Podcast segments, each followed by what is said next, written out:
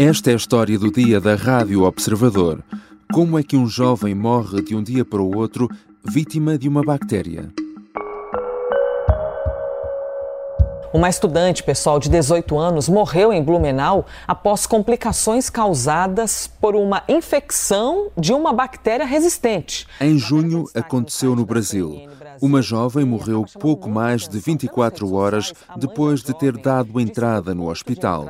Agora, a mesma bactéria, chamada Staphylococcus aureus, terá estado na origem da morte de um outro jovem italiano de apenas 24 anos, que a terá contraído durante a passagem por Lisboa para a Jornada Mundial da Juventude. Mas há um outro caso recente em Portugal e causado por uma outra bactéria. Uma turista colombiana de 50 anos viu ambas as pernas serem amputadas depois de ter contraído a Streptococcus pyogenes.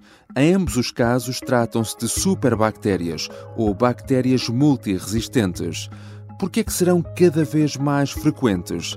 Que perigos representam para a população e como podem ser combatidas? São questões para a conversa com Ana Freitas, investigadora e professora do Instituto Universitário de Ciências da Saúde e da UCIBio, na Faculdade de Farmácia da Universidade do Porto. Eu sou o João Santos Duarte e esta é a história do dia. Bem-vinda, professora Ana Freitas. Olá, bom dia. Eh, vamos começar uh, uh, por este caso mais recente, que foi a notícia, a morte de um jovem italiano de 24 anos, alegadamente depois de ter contraído a bactéria a Staphylococcus aureus. Que bactéria é esta? Na verdade, é até muito mais uh, comum do que aquilo que as pessoas possam pensar. Uh, sim, uh, é exatamente isso e é verdade. Uh, esta bactéria designada de Staphylococcus e, hipoteticamente, neste caso, estaremos muito provavelmente a falar da espécie Staphylococcus aureus, é mesmo um dos principais patogénicos bacterianos oportunistas do homem uhum. e que está, de facto, associada a taxas elevadas de morbilidade e mortalidade a nível mundial. E isto acontece porque coloniza frequentemente a população humana, nomeadamente a nossa pele, mucosas, pode ser transmitida entre pessoas e, havendo oportunidade, pode mesmo invadir o nosso organismo, atingir a corrente sanguínea e causar infecções moderadas a graves, podendo mesmo ser fatais, como parece ter acontecido neste caso. Acresce que esta bactéria pode colonizar também diferentes animais, tais como animais de estimação, o cão, o gato, etc., animais de produção, e, consequentemente, pode ser identificada também nos alimentos e na natureza. Ou seja, para as pessoas perceberem bem, eh, na maioria dos casos, uma pessoa pode ser portadora eh, desta bactéria sem o saber e só em casos raros eh, é que pode ter complicações de saúde. Sim, exatamente. Podemos ser portadores de facto sãos desta bactéria sem manifestação de qualquer sintoma a vida inteira. E isto acontece para muitas outras bactérias, não é? Fazem, temos muitas bactérias que fazem parte da nossa microbiota e sabemos uh, hoje que Staphylococcus aureus coloniza de forma persistente cerca de 20 a 30% da população, portanto não estamos a falar de uma maioria, uh, estamos a falar até de uma minoria, mas é uma percentagem uhum. significativa, particularmente no nariz, mas também na nossa pele, mucosas, garganta, axilas, virilhas e até o intestino. Esta colonização é inofensiva uh, e mas constitui um fator de risco para o desenvolvimento de infecções subsequentes. Uh, frequentemente sabemos que infecções uh, futuras são causadas pela estirpe que nos coloniza. Isto acontece principalmente em cenários uh, de risco, como uhum. são hospitalizações prolongadas, a toma de múltiplos antibióticos durante muito tempo, cenários de imunodepressão, de comorbilidades, etc. Neste caso em particular deste jovem, eh, não sei se houve algum evento que tivesse proporcionado eh, este acontecimento, mas eh, eu, na minha opinião, penso que poderá ter adquirido a bactéria do exterior, ou seja, de outra pessoa, e de facto o ambiente das Jornadas Mundiais de Juventude é um ambiente de grande contato uhum. físico entre muitas pessoas em que tal se proporciona, não só pelo contato direto pessoa a pessoa, a partilha eventual de, de, de objetos pessoais, como toalhas, etc. Tudo isto contribui enormemente para a transmissão destas bactérias entre diferentes pessoas. E depois basta haver uma ferida na pele, um trauma cutâneo qualquer, uh, para a bactéria ter a oportunidade de entrar na corrente sanguínea e causar uma infecção. Uh, o fato de ter sido fatal neste caso particular está ainda por esclarecer. Uhum. Não sabemos se foi só até uh, esta bactéria, se será devido à patogenicidade da bactéria apenas ou um misto de alguma debilidade no sistema imunitário do jovem. O que é facto é que infecções graves causadas por esta bactéria na comunidade têm vindo a aumentar, ou seja, não se limitam ao ambiente hospitalar, tal como acontecia há muitos anos atrás, e tendem a ocorrer precisamente em doentes jovens previamente saudáveis. E ainda que isto não seja o cenário mais comum, de longe, têm sido associadas a casos clínicos graves, como pneumonia necrotizante, por exemplo, e sepsis grave, que é o que parece ter acontecido neste caso. A professora é uma das autoras de um estudo que identificou que 28,8% dos jovens universitários um, são portadores da bactéria Staphylococcus. Um, este é um número uh, preocupante? Uh, ora bem, este não é um número particularmente preocupante uh, porque cai dentro das estimativas da população a nível global, aquilo que já sabemos há muitos anos. No entanto, é importante vigiar de forma a anteciparmos cenários mais dramáticos no futuro. E esse era de facto o nosso objetivo inicial: perceber se há mudanças na taxa de colonização dos nossos estudantes universitários em comparação com estudos anteriores, tanto internacionais como do nosso país, desde a pandemia, por exemplo, porque desde a pandemia uhum. que praticamente não temos estudos a este nível. No entanto, posso avançar que já aumentamos a amostra desde o abstract do congresso que vocês consultaram, que data de abril, e o número final que temos agora com 384 estudantes rastreados indica uma taxa de colonização por esta bactéria de 38%, portanto superior, com uma percentagem muito significativa de 28% de intermitência, ou seja, uhum. tivemos a oportunidade de colher amostras no mesmo estudante mais que uma vez, normalmente esta colheita espaçava entre seis meses a um ano, e verificamos que em vários casos, houve aquisição desta bactéria ao longo do curso, portanto, estudantes que eram negativos e passaram a ser portadores desta bactéria. Isto não é necessariamente preocupante, eh, é normal em indivíduos saudáveis, eh, faz parte da nossa microbiota, e nós já tivemos a oportunidade de caracterizar estas bactérias e elas são maioritariamente muito suscetíveis a antibióticos, o que é, eh, que é bom, e pensa-se também que a resposta imune inata impeça de facto esta bactéria de invadir a mucosa e causar formas mais extensas de colonização ou mesmo infecção. Portanto, não uhum. é para alarmar os estudantes sobre esta colonização.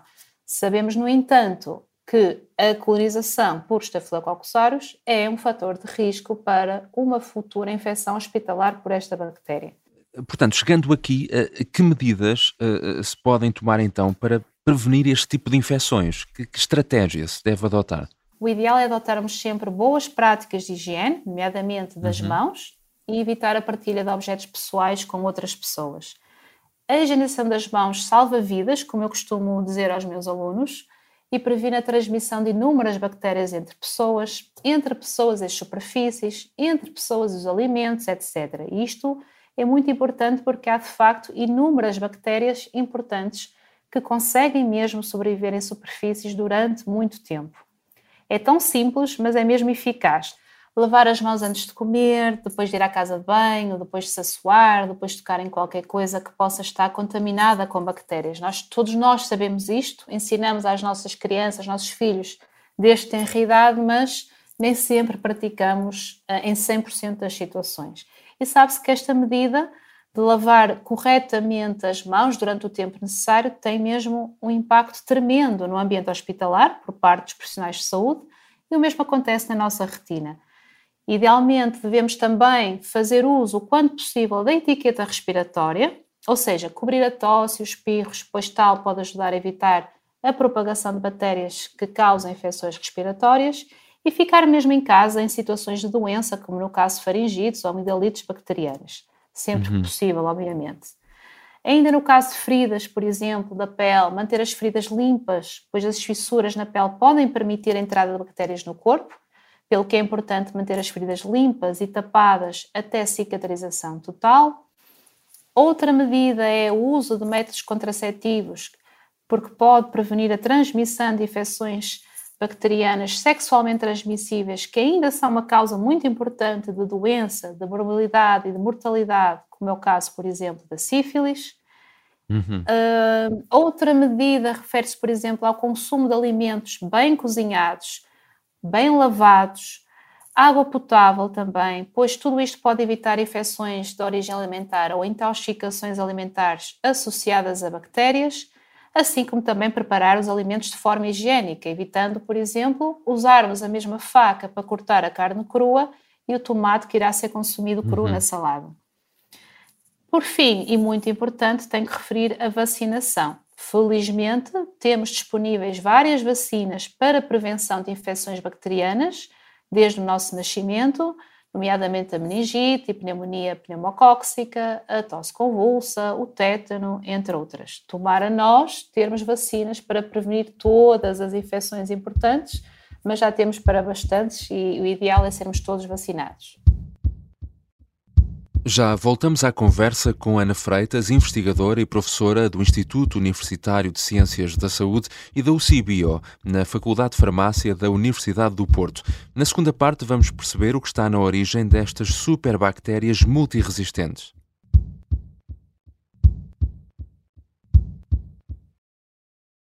Estamos de regresso à conversa com Ana Freitas.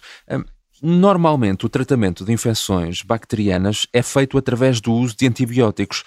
O problema é que as bactérias são cada vez mais resistentes aos nossos antibióticos, daí se falar então em bactérias multiresistentes. Certíssimo. Uh, os antibióticos são usados exclusivamente no tratamento de infecções causadas por bactérias. O fenómeno da resistência é um fenómeno natural, ou seja, no ambiente encontramos bactérias que são naturalmente resistentes a antibióticos. O que é facto é que se tornou ao longo das últimas décadas um problema complexo e multifatorial agravado pela utilização incorreta de antibióticos, quer em humanos, quer em animais. Entre as diversas causas destaco a prescrição excessiva de antibióticos, o uso muitas vezes inadequado ou desnecessário de antibióticos, o uso excessivo de antibióticos também na produção animal, higiene e condições sanitárias suficientes em algumas regiões do mundo, entre outras. E, portanto, a resistência ocorre quando há redução ou mesmo perda de eficácia terapêutica de um ou mais antibióticos para tratar uma dada bactéria. Uhum. Em alguns casos, a resistência ocorre mesmo para todos os antibióticos disponíveis na terapêutica, e o número de bactérias multiresistentes, portanto, resistentes a múltiplos antibióticos, incluindo de última linha, ou seja, aqueles que temos ali guardados na gaveta para o último caso, isto tem aumentado cada vez mais. E uh, teme-se que com o aumento da resistência podemos mesmo chegar, ou voltar, aliás, à era pré-antibiótica, uhum. em que as infecções correntes e simples, como uma dor de dentes, serão difíceis de tratar. É importante então que as pessoas percebam em que circunstâncias devem ou não uh, tomar antibióticos. Uh, por exemplo, dando um exemplo prático, não são eficazes para tratar gripes ou febres, certo? Exatamente. Os antibióticos não tratam gripes, pois estas são causadas pelo vírus influenza, não tratam a Covid-19, uhum. pois esta é causada pelo vírus SARS-CoV-2, etc. Portanto, uh, antibióticos não tratam infecções víricas.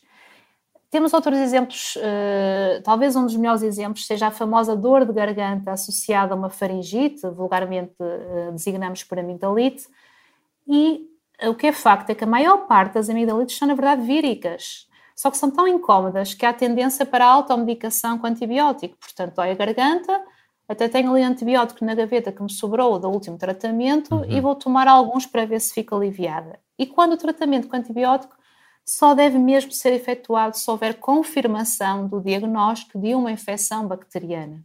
Isto quer dizer que as pessoas têm também um papel importante a desempenhar no combate eh, à resistência que, que, as bactérias desenvolvem aos antibióticos. Portanto, o que é que cada um de nós pode ou deve fazer neste, neste caso?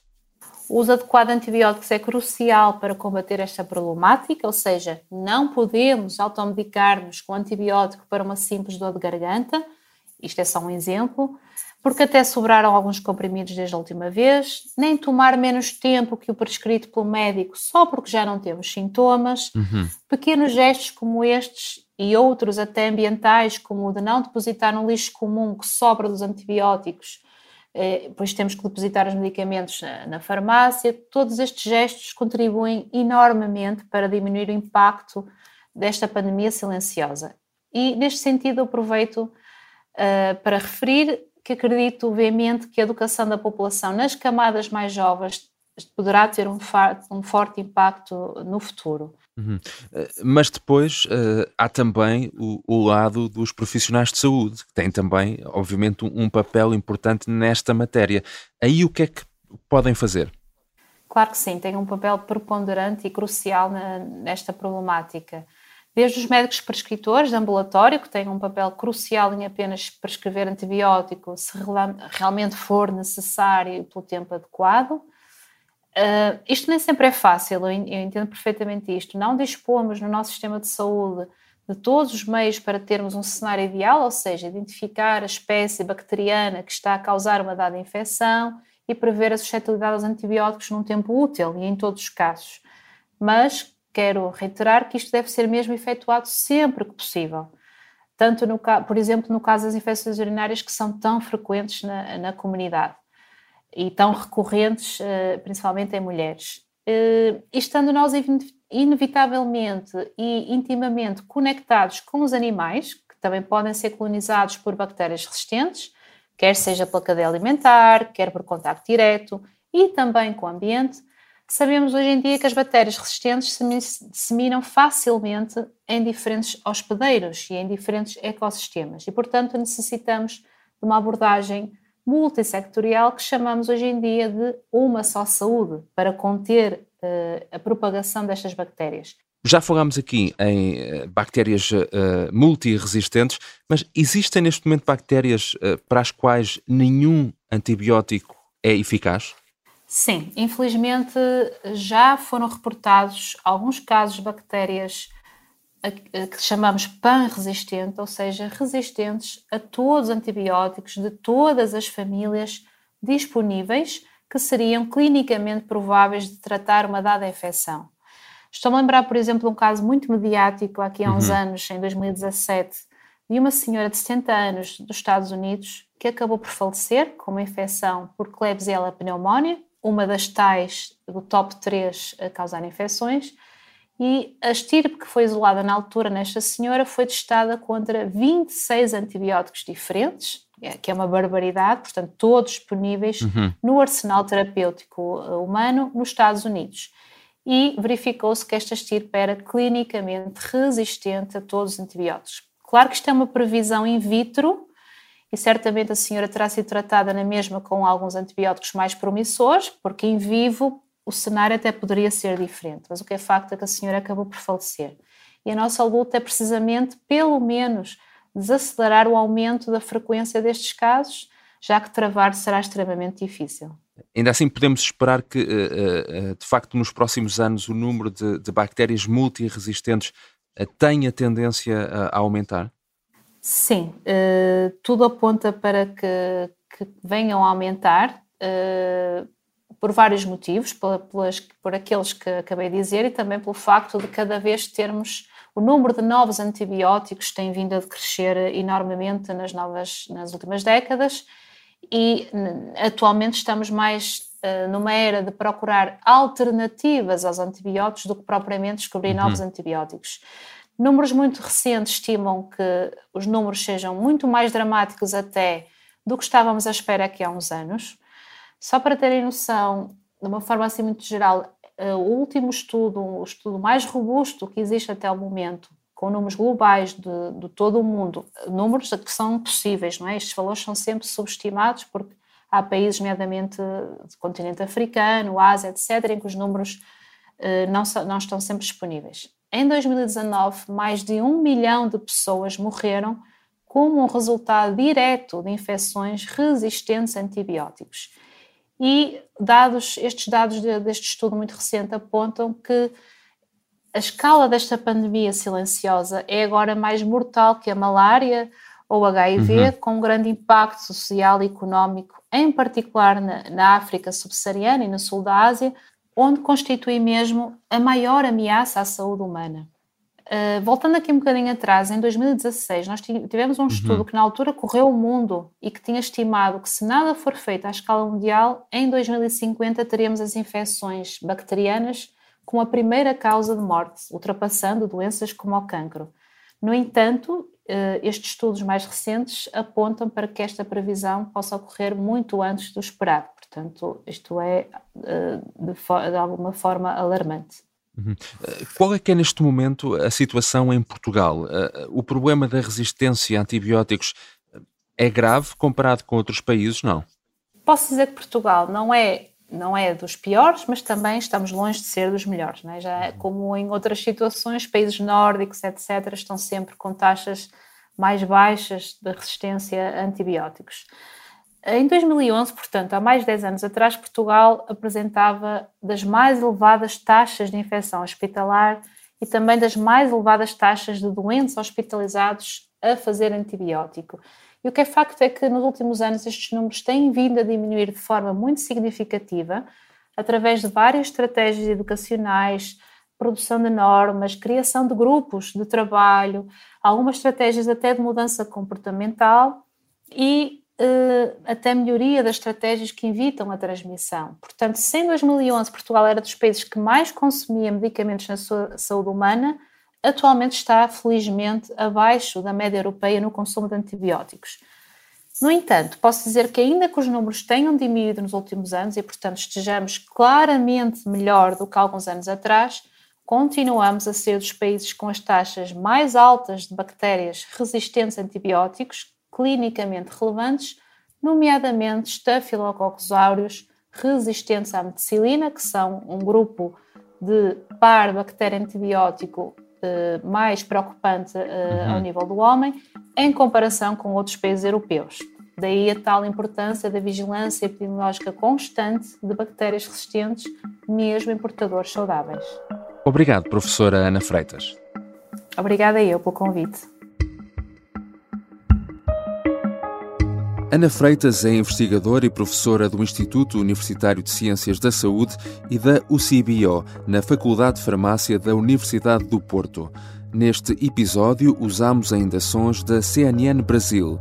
A sonoplastia é do Artur Costa, a música do genérico do João Ribeiro. Eu sou o João Santos Duarte. Até amanhã.